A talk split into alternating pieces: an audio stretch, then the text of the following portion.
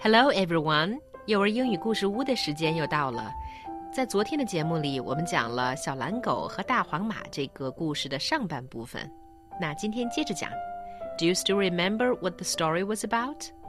小狗 Jamie 特别想和一匹马做朋友，最后他终于找到了大黄马，两个小伙伴很快就成为了好朋友。Now let's keep listening to the rest of the story. So one day, Jamie said, Oh, I think we should take a trip to Hawaii. I've always wanted to see what the sea is like. And the big yellow horse sat down so Jamie could reach her back, and then they headed to the airport. Jamie 建议他们应该去夏威夷玩，于是啊，大黄马就蹲下来，让 Jamie 上了他的马背，然后两个人一起朝机场跑去。 But when they reached the airport, they couldn't get a plane ticket because the staff said to them, Oh no, we have never sold a plane ticket to animals before. You have to have a human master for you to ride on a plane. You can't stay with the rest of people, they will be scared. And then the staff said, Plus, you horse, you're too big and too heavy for us. And when you come on, we'll just fall down like this. Trump! Hmm. But Jamie and the big yellow horse wanted so much to get on the plane because that's the only way they can get to Hawaii because it's so far, far away. They decided to secretly sneak onto the plane. 虽然机场卖票的人拒绝了他们，说呀，大黄马实在是太大了，况且呢，也没有把飞机票卖给动物的先例。可是啊，他们两个还是特别想去夏威夷旅行，于是他们就偷偷的跑到了飞机上。They sneaked onto the back of the plane and stayed there very quietly. But after they have been flying for a long, long time and they thought they could be getting very near to Hawaii, suddenly there was very big turbulence. 你知道 turbulence 是什么意 I 思吗 don't know. turbulence 啊，就是飞机遇上了很强的气流，就是气流的意思。There was a big turbulence, and the plane was shaking and shivering all over, and all the passengers were scared and were shouting, "Ah, what do we do?" And it's like this. Yes, anyway, it's a mess. The pilot tried very, very hard, and finally he managed to land the plane on the sea, but it's the middle of nowhere. And the pilot said to all the passengers, Please be calm, we're waiting to be rescued. But unfortunately, it's the middle of the night. We don't know when the boat will arrive to save us. Oh no, are we going to die? The passengers yelled in panic. At this time, the blue puppy Jamie said to the big yellow horse in the luggage cabin, What do you think we should do?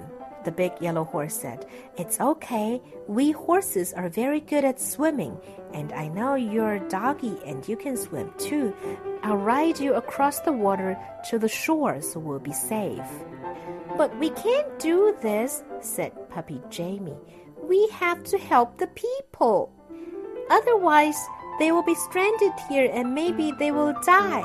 Okay, the big yellow horse said. How can we help them?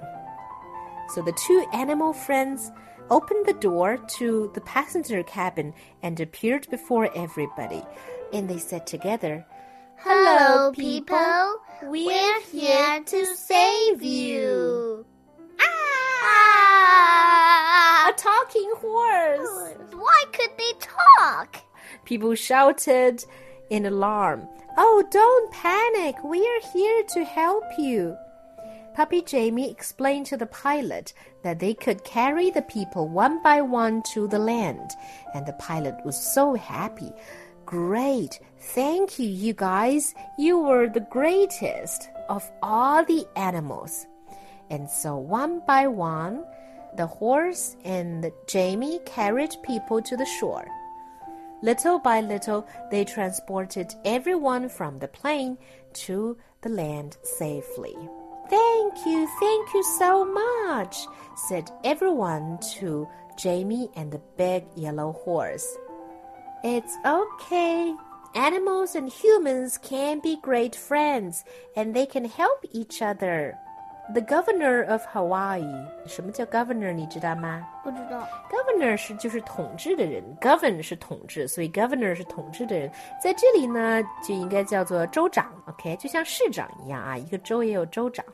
So the governor of Hawaii is so happy that she declared that Jamie and the big yellow horse can live on Hawaii forever and for free. The state will provide everything for them, including a big house, all the food, and a giant garden. Jamie 和大黄马， 呃，偷偷的坐上了飞机。不过他们呀、在行李舱。可是就在飞机快到达夏威夷的时候，突然遇上了强大的气流 turbulence。Pilot，也就是飞行员，不得已呀，把飞机降落在了水面上。在他们等待救援的时候，Jamie 和大黄马说：“我们应该去帮助这些人类，我们应该把他们送到岸上去。”大黄马和 Jamie 一个接一个的把乘客们都安全的驮到了陆地上。夏威夷的州长啊，非常感谢他们为人类所做的贡献。于是他说：“你们两个以后可以永远生活在夏威夷。” And so Jamie and the big yellow horse lived happily ever after in Hawaii. Of course, Jamie always rides on the big yellow horse. It's very fun. Mm, And everyone who sees them riding together will say, What a beautiful pair, and what great friendship. The end. Okay, Emma, do you like the story? Yes. That's all for today.